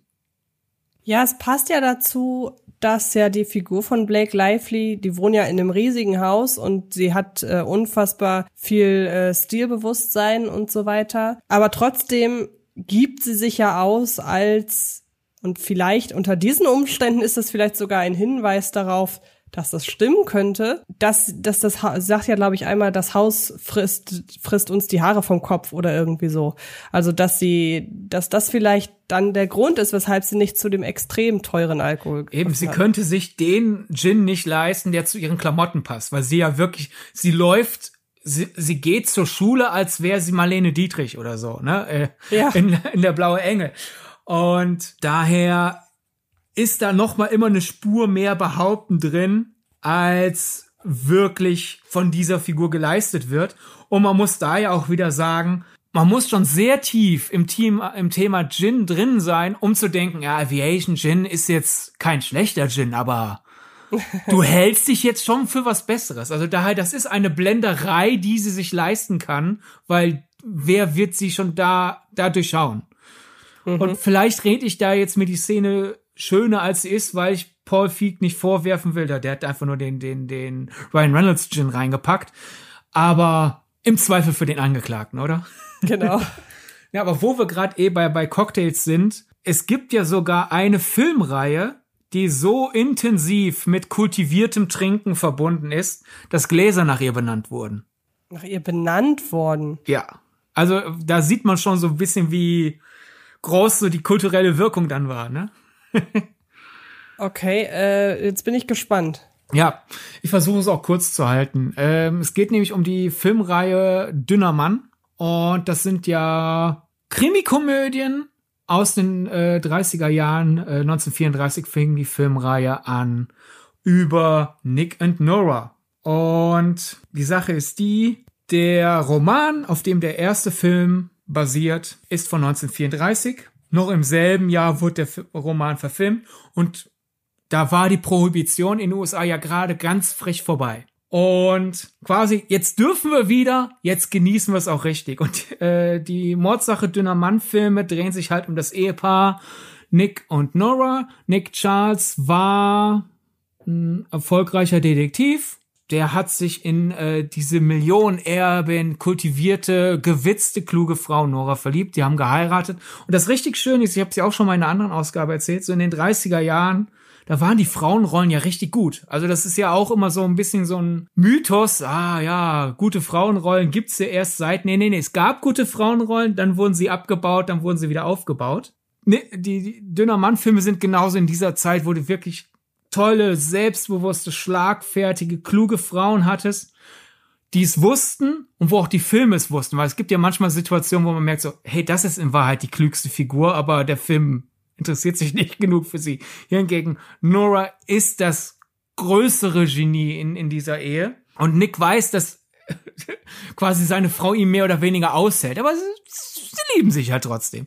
Und die beiden genießen es zu trinken und wirklich alles sehr kultiviert und sie zelebrieren. Also da ist wirklich dieser Genuss Alkohol, wirklich so jeder Drink wird mühselig äh, gemischt und dann wird richtig über den philosophiert. Und das Schöne ist, die Filme sind jetzt auch so für Cocktailbegeisterte so eine wahre Fundgrube, denn es gibt ja diese Regel, man soll ja es gibt ja Drinks, die man schütteln soll, gibt äh, Drinks, die man rühren soll. Heißt es ja immer wieder, dass James Bond es ja falsch macht, denn eigentlich solltest du seinen Martini nur rühren. Er bestellt ihn immer geschüttelt. Was soll das?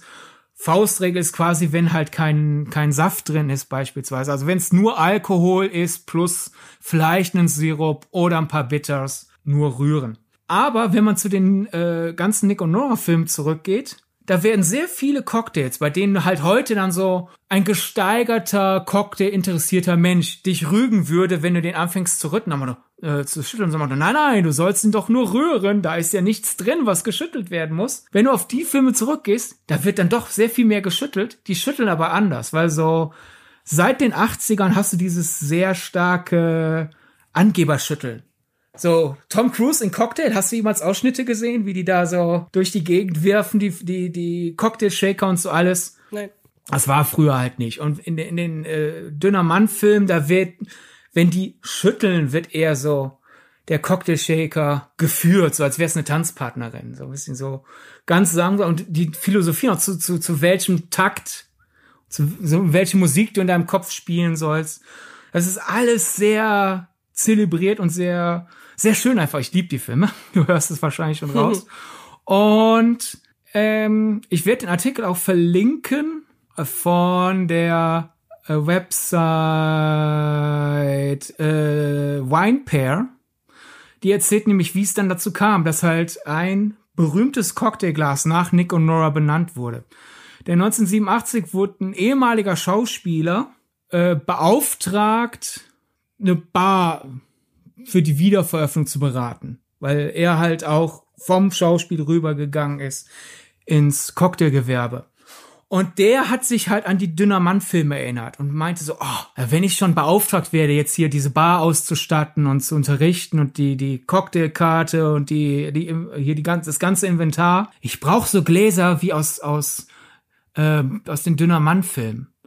Und der hat dann ähm, bei einer Glasfirma, bei, bei, bei einer Gläserwarenhersteller äh, angefragt und die haben ihm äh, nee, Minas Designs, äh, die haben ihm einen alten Katalog aus den 1930ern gegeben, haben aber gesagt, so, das, das, vielleicht findest du da dieses Glas, was du suchst, weil das haben wir in den 30ern hergestellt. Wir stellen die aber nicht mehr her. Und der meinte, mir egal, wir buttern da Geld rein, würdet ihr, wenn ich mich für ein Glas entscheide, das wieder herstellen? So, ja, wenn du genug bezahlst, ja meinetwegen. Und dann findet der halt ein Glas und denkt, ja, das sind doch so Gläser, wie die Nick und Nora immer benutzt haben. Und die, das Glas hieß damals in dem Katalog noch Little Martini. Und der so, oh, das ist das Nick und Nora Glas, stellt mir das in großer Stückzahl her. Und dann hat diese Firma das gemacht. Und dann hat die Bar halt wieder eröffnet. Und dann hieß die halt im Bar-Terminus hießen diese Little Martini Gläser Nick und Nora Gläser, weil halt der Kerl aufgrund dieser Assoziation die sich bestellt hat. Dann äh, hat das dann halt nach und nach die Runde gemacht, weil zum Beispiel einer seiner Schützlinge, Audrey Saunders, sie hat dann woanders auch eine Bar eröffnet und sie hat auch weiter diese Sprache dann benutzt aus, aus der Bar, wo sie dann ja gelernt hat. Und so hat sich dann nach und nach weiter rumgetragen, bis dann halt so viele Barbetreibende diese kleinen Gläser mit, mit wenig Fassungsvermögen und kurzem, kurzem Stil Nick Noah Gläser genannt haben, dass dann als dann der Hersteller dieser Little Martini Gläser, die jetzt extra wieder ins Programm aufgenommen wurden, als der aufgekauft wurde, hat dann der Mutterkonzern gesagt, so, wir nennen diese Gläser jetzt Nick Noah Gläser. Weil, wann immer Leute hier anrufen, fragen sie nach den Nick und Noah Gläsern. Lustige Pointe daran ist aber, der De Groff hat äh, den Film Dünner Mann nicht mehr so ganz hundertprozentige Erinnerung gehabt, denn erstens, Nick und Noah trinken aus sehr vielen Gläsern, nicht immer nur aus demselben. Aber ja, sie trinken auch sehr prominent in einigen Szenen aus so kleinen Gläsern mit ein bisschen äh, Stiel. Aber die sehen trotzdem anders aus als dieses Nick Noah Glas. Das heißt, der hat sich zwar korrekt so ungefähr an die Gläser erinnert, aber nicht hundertprozentig, so dass halt aufgrund seiner falschen Erinnerung ein anderes Glas zum Nick Noah Glas aufgeblasen wurde. Und mittlerweile gibt's halt Hersteller, die sagen, naja, komm, jetzt gibt's diese Cocktailglasform Nick Nora die aber so im Film nicht vorkommt und wir stellen jetzt Nick Noah Gläser her, die näher an den ikonischen Szenen aus dem Film sind. Dessen ungeachtet, ohne Mordsache, dünner Mann, wird halt nicht in jeder Bar, die was auf sich hält, ein Nick Noah Glas rumstehen. Das war ein sehr äh, ausführlicher Exkurs. Ich weiß gar nicht. Äh, kannst du sagen, ob die Filme aktuell irgendwo verfügbar sind, falls jetzt jemand richtig Bock hat, die sich anzuschauen? Also es gibt komplett Boxsets von äh, der DVD. Ob die aktuell wo streamen, guck ich nach, während du jetzt einfach deinen nächsten Gesprächspart anfängst. Ja, ich hätte dich jetzt nämlich gefragt, ähm, in, um mal so ein bisschen so von Marken und so weiter wegzugehen, sondern eher wieder zurück auf die Darstellung von Alkoholkonsum im Speziellen. Ob du mir zustimmen würdest, dass es schon interessant ist, dass Alkohol sehr oft beiläufig einfach konsumiert wird. Also wie oft haben wir ja anhand der Statistik gesehen. Aber wenn Alkohol dann mal wirklich Bestandteil der Handlung ist, ist es in der Regel immer negativ konnotiert. Eine interessante Ausnahme hat da zumindest in Teilen Thomas Winterbergs Der Rausch gemacht, der ja mit Der Rausch ursprünglich eine Ode an den Alkoholkonsum inszenieren wollte und dann durch private äh, Umstände, den Tod seiner Tochter während der Dreharbeiten und so weiter, ist es dann eher jetzt ein melancholischer ich würde noch nicht auf, ich würde noch nicht Abgesang sagen, aber eine, eine wesentlich melancholischere Auseinandersetzung mit dem Thema Alkohol, der halt äh, oder die halt weggeht vom klassischen Suchtfilm, sondern mehr äh, aufzeigt, alle Figuren hier in dem Film haben Probleme und Alkohol beeinflusst die Wahrnehmung auf diese Probleme, aber der Alkohol ist in diesem Film nicht das Problem. Weshalb ich der Rausch ja so stark finde und auch so besonders in seinem ganzen Dasein. Aber ansonsten ist Alkohol als, wenn es im Zentrum steht, schon eher Problem, würde ich sagen, oder? Hm. Ich meine, ab wann steht es im Zentrum für dich? Weil äh, ich würde mal sagen, in Mordsache dünner Mann ist das zum Beispiel wichtiger Teil der Charakterisierung von Nick und Nora. Wie die halt beim Nachdenken sich die Cocktails mischen und ein bisschen flirten, obwohl sie schon verheiratet sind, was zeigt, wie sehr die sich noch lieben. Und ach, guck mal, was ich da gemischt habe. Und ist das nicht toll? Ist das schon Zentrum oder muss es halt wirklich der Rausch? Ah. Weil da ist es ja unbestreitbar. Ja, ich hätte jetzt ich hätte jetzt tatsächlich handlungsrelevant gesagt, aber es ist natürlich die Frage, inwiefern man Alkohol handlungsrelevant darstellen kann, wenn man es nicht zum Problem macht, weil jetzt stellen wir uns mal vor, wir machen einen Film, der davon erzählt, wie geil es ist zu trinken. Da sehe ich aber schon die Sittenwächterinnen und Sittenwächter ja. vorm Kino die Mistgabeln schwingen. Ich, fällt dir irgendein Beispiel ein, bei dem das, auf den diese Beschreibung zutreffen würde? Ich meine, handlungsrelevant, ich meine, letzten Endes, wenn es wirklich das Zentrum der Handlung ist, kannst du ja nur erzählen, das macht Alkohol mit uns und dann erzählst du ja eine inkomplette Geschichte, wenn du nur die, nur die Sonnenseiten mhm. zeigst. Wenn es jetzt handlungsrelevant ist, wie halt bei mir gerade gesagt mit dem Dünner Mann-Film oder halt Cocktail, weil Tom Cruise halt in einer Cocktailbar arbeitet. Natürlich geht's da auch um Alkohol dann wird das jetzt nicht zwingend so in den, in den Vordergrund äh, gepackt. Aber ich meine, es gibt ja zum Beispiel Drunken Master von Jackie Chan, der, der kann halt nur im besoffenen Zustand gut kämpfen. Aber auch da gibt's dann die Schattenseiten, weil es halt letzten Endes macht dich halt kaputt, ne, wenn du nur besoffen kämpfen kannst. Ich meine, es ist immer noch ein sehr unterhaltsamer Film, wo ich würde mal sagen, die die die prozentual am Film die Sonnenseite obwiegt, weil halt einfach es, man hat halt erkannt, es ist halt lustig anzuschauen, Jackie Chan besoffen spielen zu sehen, der dann immer noch kämpft. Aber auch da gehst du nicht, also wer, wer aus dem Film rausgeht und sagt, weißt was ich jetzt mache? Ich trainiere nur noch besoffen, dann hast du nicht aufmerksam zugeschaut. Aber würdest du dann sagen, dass mit Alkohol insgesamt dann doch eher zu lasch umgegangen wird? Weil was, wir haben ja einen direkten Vergleich, wenn man schaut, wie wird mit Drogen umgegangen. Und ähm, da könnte man eigentlich auch mal eine Folge machen, inwiefern denn die Darstellung von Drogen in Filmen wie, wie wir sie für okay erachten, wo wir sie schwierig finden, weil ich habe häufig das Problem, wenn ich Drogenrausche in Filmen sehe, dann finde ich, dass US-amerikanische Filme diesen Rausch, wenn es nicht zum Thema eines Films direkt wird, wie krass Drogen, wie, wie schlimm Drogen für den Körper sind, also beispielsweise Beautiful Boy oder so, da wird ja, glaube ich, auch kein konkreter Drogenrausch geschildert. Aber so gerade in Komödien und so weiter ist der Drogenrausch eigentlich immer positiv assoziiert. Und der ist immer witzig und die giggeln sich da immer ein zurecht. Und ja, manchmal sind die ja auch durchaus kreativ gemacht, Stichwort 21 Jump Street, aber ansonsten habe ich halt bei meiner Darstellung von der, der Folgen von Drogenkonsum sehr häufig meine Probleme, weil das US-amerikanische, das US-amerikanische Kino das verharmlost. Ähm, fällt dir eine Szene ein für einen Alkoholrausch? Da musste ich nämlich, ich habe mir ist echt kein eingefallen. Mir kommen, ich hätte dir tausend Drogenrausche nennen können, aber keinen richtigen Alkoholrausch. Rausch ist jetzt auch die Frage. Meinst du jetzt einfach nur eine betrunken, wirklich absolut betrunkene Figur? Das gibt's ja oft. Dass genau genau. am Rand dann hängt. Genau, dass man quasi so aus der, dass man aus der Perspektive des Betrunkenen seine berauschte Wahrnehmung merkt. Doch, das gibt's öfter. Ich kann ja jetzt aus der Pistole geschossen keinen nennen, weil das ist halt so, als würdest du mich fragen, nennen einen Film mit einer Szene im Flugzeug. So, ja, äh, okay, gibt, ja. Nonstop. ne? Äh, gibt, gibt viele. Also, aber es ist, es ist halt nie, ich, ich würde jetzt nie in einem Film sagen, dass da irgendwo eine, eine Suff-Szene berauschend wirkt. So nach dem Motto, ah ja, jetzt habe ich auch wieder Bock.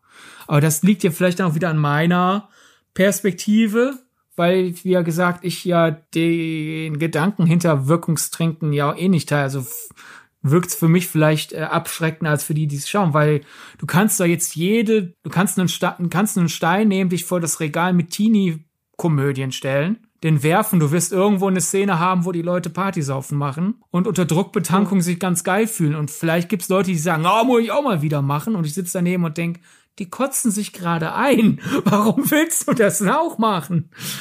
Gibt übrigens da auch eine Statistik, die ist auch auf der Seite ähm, verfügbar. Die sollten die äh, auf, auf der äh, Internetseite mit den ganzen Film äh, Alkoholstatistiken. Für dieses Experiment wurden insgesamt 80 männliche Studenten zwischen 18 und 29 Jahre äh, ausgewählt und in zwei Gruppen aufgeteilt. Die eine Gruppe musste sich American, 2, American Pie 2 angucken und die andere Gruppe musste sich 40 Tage und 40 Nächte angucken. Wichtig zu wissen, in American Pie wird sehr viel getrunken und in 40 Tage und 40 Nächte so gut wie gar nicht. Und außerdem wurden in ähm, beiden Filmen Werbeblöcke eingeblendet bei American äh, bei, bei der American Pie 2 Gruppe für Alkohol äh, für alkoholische Getränke und äh, bei 40 Tage 40 Nächte für nicht alkoholische Getränke. Dann gab's noch Snacks und so weiter. Also man hat da auch darauf geachtet, dass die Leute jetzt nicht nur Alkohol haben, an denen sie sich bedienen können. Und das Ergebnis ist tatsächlich, und sie hatten auch jeweils alkoholische und nicht alkoholische Getränke zur Verfügung. Aber das Interessante ist, dass die American Pie 2 Gruppe doppelt so viel Alkohol getrunken hat wie die 40 Tage, 40 Nächte Gruppe. Das finde ich sehr, sehr spannend, weil offenbar sieht man ja, dass der Alkoholkonsum in Filmen, das soll damit ja suggeriert werden, ob das einfach nur das ist ein Experiment, das ist offenbar nicht wirklich repräsentativ. Da hätte man wahrscheinlich wesentlich mehr äh, Versuchsaufbauten dieser Art durchführen müssen. Aber zumindest in diesem Beispiel deutet das darauf hin, dass der Alkoholkonsum in Filmen die Leute zum Alkoholkonsum selbst animiert. Wirklich, ne? Aber zwischen animieren und überhaupt erstmal auf die Idee bringen ist ja ein Unterschied. Weil klar, wenn du das recht. eh trinkst und du, du siehst einen Film und denkst, ach ja, das habe ich schon lange nicht mehr getrunken oder so, sinkt die Hemmschwelle. Aber solange du dich dann selber immer noch kontrollieren kannst und nicht übertreibst, würde ich sagen, hm. naja, mit derselben Begründung muss man auch sagen, oh, ich habe einen Film gesehen, wo Leute äh, in einem Waldstück joggen waren. Weißt was? Könnte ich auch mal wieder. Und gut, da werden jetzt Leute sagen, ja gut, das eine schadet, das andere weniger. Klar, aber auch da wieder macht die Menge das Gift, weil wenn ich ohne Sonnencreme in den heißen Monaten ununterbrochen dauernd draußen bin, dann fange ich mir da auch was ein. und wenn ich halt einfach nur ab und zu mal ein Bier trinke oder was auch immer, ne? Also, ja, klar, natürlich, wenn der Virus sozusagen eh schon in dir steckt, dann wird er natürlich wachgekitzelt. Würde ich jetzt noch nicht als, als Beleg für einen kritischen Einfluss auf Filme sehen, diese Studie. Aber das ist ja sowohl so, sowieso eine sehr lustige Sache. Da fällt mir immer das Beispiel ein, wenn man Horrorfilme guckt. Also vor allen Dingen ich, weil ich bin ja bekanntermaßen sehr, sehr empfänglich für Horror.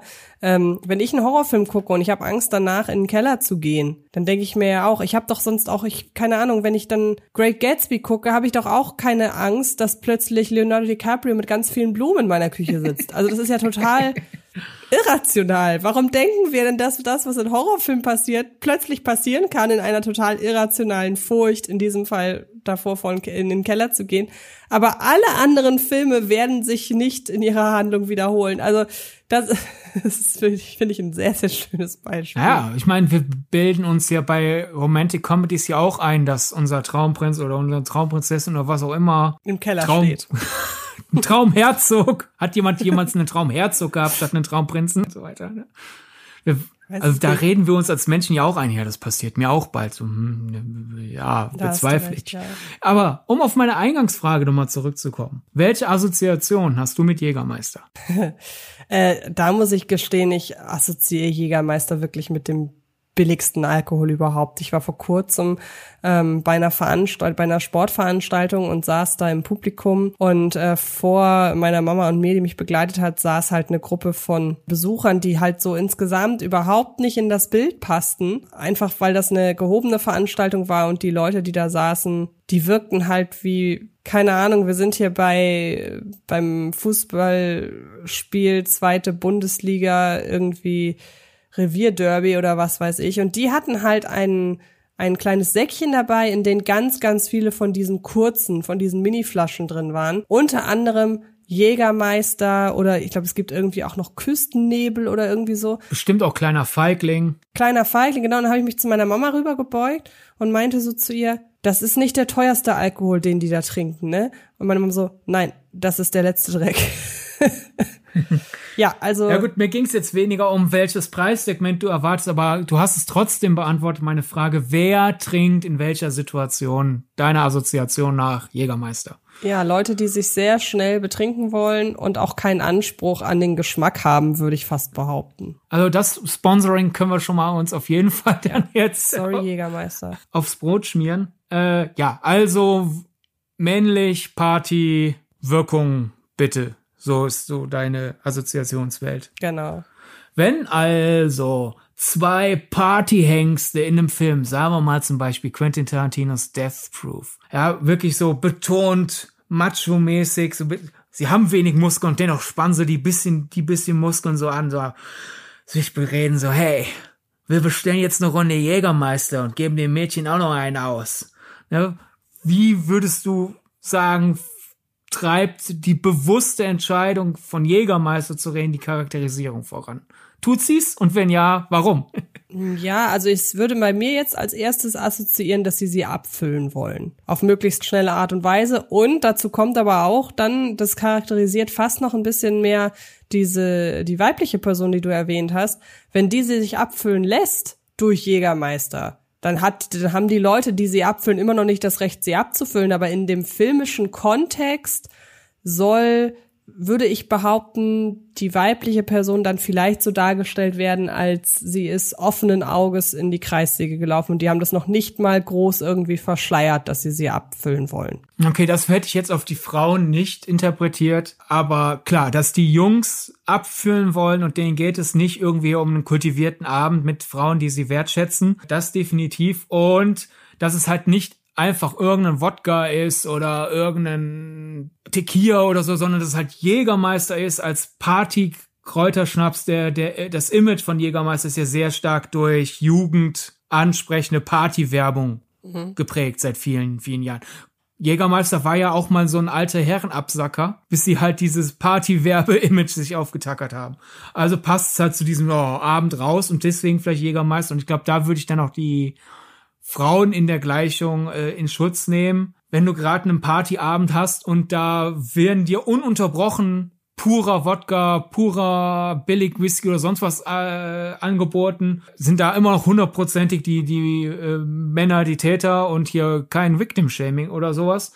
Äh, aber ich glaube, die Jungs wählen sich da quasi schon geschickt den Jägermeister raus, weil das für die Frauen in einem Party-Kontext wahrgenommen wird und weniger Warnsignal abfüllen, abfüllen, abfüllen hat, als einfach hier ein purer Hochprozentiger, weil mhm. durch die, durch das Angebot Jägermeister denkst du, oh ja, Party. Quasi. Ja gut, okay, verstehe. Ich wollte Na? jetzt auch gar nicht der der Frau äh, die Schuld daran geben, dass die im Zweifelsfall abgefüllt wird von den imaginären Männern, über die wir hier gerade sprechen. Aber wie gesagt, käme für mich dazu. So. Ja. Und wenn dann im selben Film der Betreiber dieser Bar, ein bisschen abgeranzter Schuppen, aber irgendwie schon stylisches Interieur durch die paar Invent äh, Inventardinge, hat auch eine coole jo Jokebox, äh, Jokebox, Jukebox mit Kenner-Songs und auch eine Radiomoderatorin schwärmt von dieser Jukebox. Also quasi ist ein, ein abgeranzter Schuppen, aber irgendwie man merkt, da hat dieser Barkeeper schon ein bisschen Ambition wenn der sich dann auch noch für jeden Tisch Zeit nimmt und aufs Haus die Leute einlädt und denen einen äh, teuren Kräuterschnaps empfiehlt, so nach dem Motto, hier diese Partyhanks, die wollen Jägermeister, der kommt, nein, hier, Church Roos, wie die Figur es sagt, beziehungsweise wenn der äh, frankophile Zuschauer, die frankophile Zuschauerin natürlich sagt, Moment mal, Herr Amerikaner, das heißt doch Chartreuse. Und der von diesem Kräuterschnaps lamentiert, wie gut der denn schmeckt und dass ja er sehr berühmt ist und äh, aus seltenen Kräutern gemacht wird. Und der hat eine so interessante Grünfarbe, dass er mittlerweile sogar ein Grünton nach diesem äh, Schnaps benannt wurde. Und die, auch die Marke es wirklich gibt. Wie würdest du sagen, charakterisiert das diese Figur? Ist das Werbung oder hat sich da der Herr Tarantino auch Gedanken gemacht? Also du hast die ja sehr suggestiv eigentlich gestellt, die Frage, weiß. so dass ich gar ja. nicht mehr sagen kann. Du hast es sehr gut hergeleitet, aber ich stimme dem nicht zu. Also das ist natürlich, äh, das ist natürlich schon, du hast es schon. Nehme ich auf meine Kappe, habe ich schlecht formuliert. Ich hätte was Du hast es schon in die richtige Richtung äh, gelenkt. Also ich glaube, egal bei welchem Produkt und das ist ja auch egal, ob es nun Alkohol ist oder was auch immer, wenn du merkst, die Figur setzt sich so sehr mit einer Sache auseinander, dass es kurz Teil des Dialogs oder Monologs wird. In dem Moment soll das Ganze eine Bedeutung haben oder die, keine Ahnung, die Zubereitung des Alkohols nimmt überraschend viel Raum in Anspruch. Es gibt ja genug äh, Szenen, in denen einfach Leute an eine Bar gehen, was bestellen, kurz darauf kriegen sie im Vergleich zur Realität viel zu schnell das, was sie gerade bestellt haben. Und ähm, da redet keiner mehr darüber, ob der besonders lecker ist oder dass der besonders gut zubereitet ist, sondern die bestellen, die kriegen den Alkohol, fertig. In solchen Momenten ist Alkohol halt einfach Teil der bewegten Kulisse, würde ich sagen. Und wann immer das Ganze in irgendeiner Form zelebriert wird, muss es eine Bedeutung haben. Da gehört dann eben auch dein Tarantino-Beispiel dazu. Genauso wie du es gesagt hast. Vor allem halt, wenn es in Filmen es einfach nur vorkommt und Hauptsache wir sehen die Marke und du könntest die Szene eins zu eins schneiden, dann, dann finde ich es äh, ist bei mir schneller der Product Placement Vorwurf, als halt, wenn es irgendwie zur Szenerie bei, beiträgt. Weil äh, ja, natürlich habe ich da durch Death Proof zum ersten Mal von Chartreuse erfahren.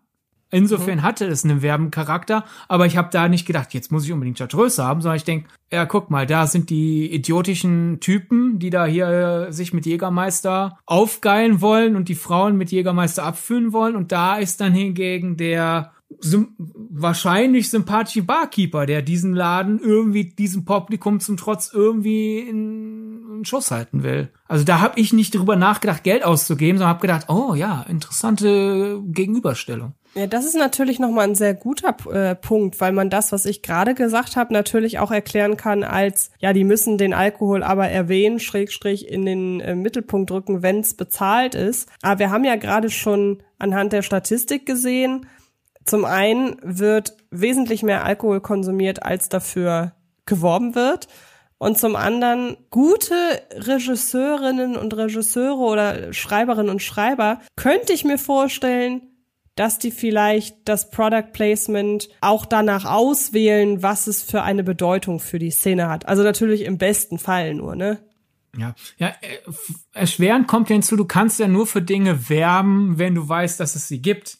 Und ich würde jetzt Chartreuse, um es jetzt wie Tarantino auszusprechen, ich würde behaupten, die meisten, die Death Proof gesehen haben, haben nicht realisiert, dass es dieses Produkt auch wirklich gibt. Also würde ich das nicht als Werbung wahrnehmen. Ich habe das zum Beispiel auch neulich gemerkt in wir verlassen jetzt kurz den Alkoholbereich, äh, in Baby Driver, denn da läuft äh, Baby äh, in einer Szene, wo er ja als Pizzalieferant arbeitet. Der arbeitet für die Pizzeria Goodfellas. Und der trägt auch deren Logo auf dem Rücken, auf der Jacke. Und ich habe das, der Film ist ja jetzt auch schon wieder ein paar Jährchen alt, bis vor kurzem wahrgenommen als Gag von Edgar Wright, weil natürlich ist dieser halbkriminelle Typ bei einer Pizzeria namens Goodfellas. ne?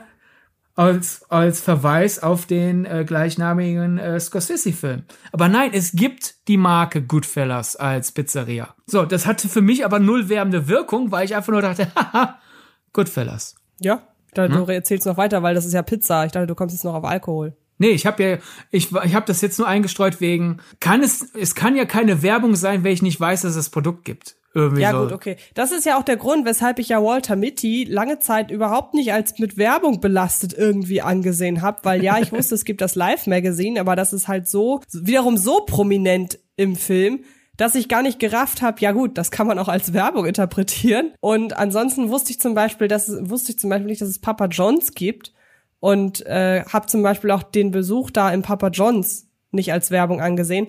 Also da, da stimme ich dir zu. Und ich würde mal sagen, weil ich eben meinte, wenn es gute äh, SchreiberInnen, äh, RegisseurInnen sind, ähm, in einer idealen Welt würde ich behaupten, man schreibt erstmal das Drehbuch, dann setzt man sich halt meinetwegen dahin zu sagen, so, wir wollen, dass die Figuren in einer Szene Alkohol trinken. Der Alkohol soll die Figur mit der und der und der Charakter ähm, Facette noch äh, ein bisschen unterstreichen oder ergänzen oder was auch immer. Und dann, wenn man sich auf die Art des Alkohols festgelegt hat, dass man dann guckt, hey, wir brauchen noch oder hätten gerne Product Placement, welcher Alkohol, welche Alkoholmarke passt denn dazu? Das wäre so mein Ideal, ja, glaube ich. Wie es bei Sky voll angeblich vorlief, so nach Motto, es war ja so gesehen noch nicht mal Product Placement, weil kein Geld geflossen ist, sondern nur gefragt wurde, hey, wir möchten gerne, dass unser Schurke euren Whisky trinkt. Ist das in Ordnung? Ja. Ich hätte jetzt hier noch so einen Fall für dich, ob du denkst, ist das Zufall, dass das zusammenpasst? Oder passt das überhaupt für dich zusammen? Oder ist da halt einfach, ja, er, er trinkt einen Bourbon und wie, wie jedes Getränk hat halt auch dieser Bourbon eine Vorgeschichte. Im ersten John Wick, äh, nach einem, nach einer der vielen Kampfsequenzen, kommt John Wick ins mhm. Continental und bestellt halt beim Concierge einen guten Drink und wie wir das Continental ja kennen, wird da ja wirklich quasi auf den Kunden zugeschnitten ausgewählt.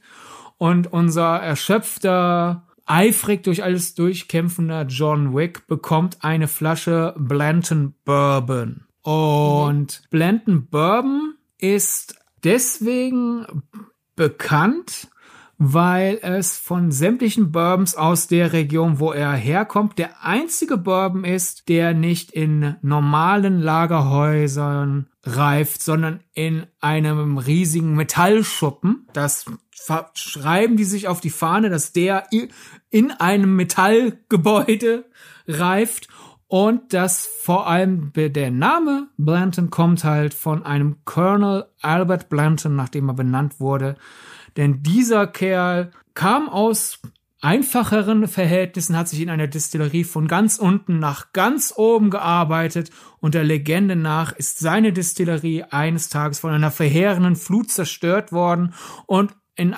48 Stunden Arbeit ohne eine einzige Sekunde Schlaf hat er diese Destillerie wieder selber aufgebaut. Als ich das gelesen habe, habe ich gedacht, Natürlich bekommt unser nimmermüder John Wick, der sich kaputt arbeitet in seiner Rachefeldzug, diesen Bourbon äh, aufgetischt. Aber es könnte natürlich auch sein, dass ich mir jetzt einfach Dinge zusammenreime und dass es Riesenzufall ist. Was, was sagt dein ja, Gespür? Also es klingt auf jeden Fall nachvollziehbar nach einer Entscheidung, die ein Kreativer oder eine Kreative fällen würde mit dem Hintergedanken, hihi, das ist für mich, das weiß sonst keiner. Das wird keiner mitkriegen. Deshalb würde ich behaupten, ich kann mir vorstellen, dass das die Intention war, aber nicht, dass das die Intention war, um die Leute mit der Nase auf etwas draufzustoßen, weil ich würde behaupten, dass außer dir keiner die oder äh, im Nachgang entweder da recherchiert oder dass die Geschichte, die du gerade äh, rezitiert hast, dass die tatsächlich ja. so bekannt ist. Vielleicht täusche ich mich auch. Vielleicht habe ich eine riesige Wissenslücke. Das kann natürlich auch sein. Ja, aber die, die aber, hätten ja auch irgendeinen ja. Whisky, Bourbon, Scotch oder sonst was nehmen können, ohne Vorgeschichte. Der Namensvetter hat da 48 Stunden am Stück gearbeitet, um Dinge wieder ins Gerade zu rücken. Also, das ist schon seltsam. Ja, das sind, ja, ja. Ich stimme äh, können, zu. Können ja also. die Leute, die, die sich das hier anhören, selber entscheiden. Was denkt ihr? Mhm. Zufall oder Absicht? Ja, ich hätte, wäre jetzt die Frage an dich, inwiefern du noch wichtige Dinge zu besprechen hast oder ob wir jetzt so langsam zum Schluss kommen. Ich überlege gerade, über welchen Film wir noch irgendwie bei Bond mein, hatten wir ja. Es ist fast auch. schon eine Mini-Folge für sich, diese ganze Frage. Ist das jetzt Quatsch, dass James Bond seinen Wodka Martini geschüttelt, nicht gerührt bestellt oder nicht? Aber ja, ich, ich glaube, das könnte wirklich eine eigene Folge füllen. Genauso, es gibt so, so viele Filme, in denen Alkohol getrunken wird, wo wir diese ganze Frage, passt das zur Figur oder nicht, ist es ein Mehrwert oder nicht, nochmal anlegen könnten. Ich glaube fast, das ist ein Thema, das könnten wir mit ein bisschen Abstand, mit Ideen sammeln, nochmal anpacken, wenn du damit fein bist. Und ihr da draußen. Ja, also auf jeden Fall Genau, also auf jeden Fall können wir aber zu dem Schluss kommen, würde ich behaupten, dass hinter der hinter dem Auftauchen von Alkohol teilweise mehr stecken kann als einfach nur, wir wollen zwei Leute saufen sehen. Wenn wir eine Folge mit Markennennung machen, ich glaube, wir müssen einmal auf Michael Bay noch kurz zu sprechen kommen. Auf jeden Fall. Schließ Nämlich. Six Underground. Das auf einer Trauer, also dass die Figuren eine Trauerfeier abhalten, weil einer aus ihrer Mitte gestorben ist, ist erstmal an sich Genre-Klischee.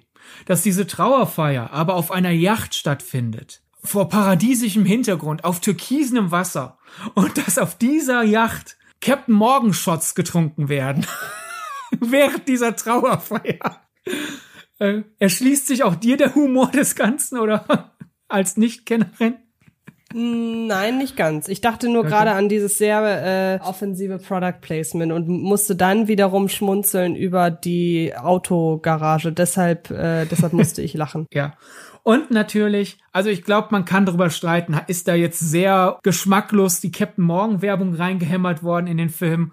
Oder hatte Michael Bay selber Spaß dran, dass halt diese Trauerfeier gerade durch so einen Party rumspirituosen gesöpft hat. Oh, unser Kumpel ist gestorben, egal, lass uns auf, auf, auf der Yacht regeln und Captain Morgan trinken. Äh, aber definitiv als Gag gemeint sein muss. Es gibt eine Sequenz, wir verlassen jetzt dann wieder kurz den Alkohol und damit können wir dann ja wirklich die Folge langsam verlassen. Es gibt eine Sequenz auf einer Luxusjacht von einem wirklich sehr arroganten, reichen Schurken. Und in dieser Kantine, auf dieser Luxusjacht, stehen KFC-Buckets herum. Ja. Ja, da sind wir dann, wie du, wie du gerade schon sagst, das passt ja wiederum perfekt zu unserer ähm, Folge über das Product Placement, weil dann kann man ja da ergänzend direkt wieder Product Placement als Gag. Nee, ja, äh, direkt wieder Kingsman erwähnen mit dem McDonald's Dinner. Ja. Ach ja. Aber ihr merkt, Product Placement äh, oder Markennennungen, wenn es vielleicht keinen werbenden Hintergrund hat, sind ein erschreckend faszinierendes Thema. Und vielleicht von euch noch ein paar Beispiele nennen. Wie gesagt, also es gibt so viele Figuren, die Lieblingsdrinks haben, die wir nicht äh, explizit jetzt genannt haben. Da, da können wir uns gerne mal eure Lieblingsszenen durchlesen, wenn ihr uns die denn mal schicken würdet. Ja, sehr gerne. Wie das geht, verrät euch die Antje. Ja, das könnt ihr machen über die sozialen Netzwerke. Twitter und Instagram, da haben wir einen eigenen Filmgedacht-Account. Wir haben übrigens auch einen bei Letterboxd, äh, den Sydney sehr anständig führt. Und zwar fügt dazu jeder Folge sämtliche Filme, über die wir gesprochen haben, hinzu. Also wenn ihr euch daran erinnert, hey, da war doch mal irgendein Film in Folge XY, dann könnt ihr da herausfinden, welcher genau das war. Und wir, ihr könnt aber auch mit uns persönlich in Kontakt treten. Und zwar über Twitter und Instagram. Da heiße ich Antje Wessels und du hast zwei verschiedene Namen, deshalb darfst du das selber machen. Instagram Sydney Sharing. Twitter Sir Donnerbolt. Und ja, vielleicht inspirieren uns eure Alkohol als Charakterisierung Nennung. Sei es eine bestimmte Marke oder einfach ein bestimmter Typus. Der Lieblingscocktail einer Figur. Vielleicht inspirieren uns eure Nennungen zu einer zweiten Folge, sofern ihr denn überhaupt Bock habt auf eine Fortsetzung und äh, wir auch. genau. Wenn ihr eine Film, wenn, wenn, wenn ein Film äh, über euch gemacht werden würde nach eurem Ableben, was wäre euer Lieblingsgetränk? Oh ja. Meins wäre Cola Zero übrigens. Ja, ich glaube, das wird, das wäre einfach nur Trivia für Leute, die es wissen, damit es in deinem Film abgebildet ist. Ich glaube, da, da würde ich jetzt nichts an Charakterisierung reinlesen. Das wollte ich auch gar nicht. Ich wollte eigentlich, dass du mir sagst, was du trinken würdest. Ach so. In deinem Biopic. Ja, jetzt hast du ja mit einem expliziten Lieblingsgetränk, womit man ja auch eine gewisse Häufigkeit suggeriert, weil das also an Alkohol, an Alkohol käme in meinem Film natürlich Rum vor. Das dachte ich mir schon. Ich wollte Na? dir doch einfach nur die Gelegenheit geben, noch einmal zu sagen, dass du rum magst. Ja. Ich trinke gerne rum. Aber wie gesagt, in Maßen. In Maßen bitte genießen und äh, genau. Benehmt euch und trinkt viel Wasser. Erst recht in den warmen Monaten. Und nun hören wir auch auf, euch voll zu labern. Wir wünschen euch noch einen ganz schönen Tag und dann hören wir uns nächste Woche in der nächsten Folge. Bis dahin. Prost. Das war Filmgedacht ein Podcast von Fred Carpet. Mit freundlicher Unterstützung der völlig filmfanaten Köpfe von Anche Wessels und Sidney Schering. Filmgedacht kann Film gelauscht werden. Und zwar auf allen gängigen Podcast-Plattformen.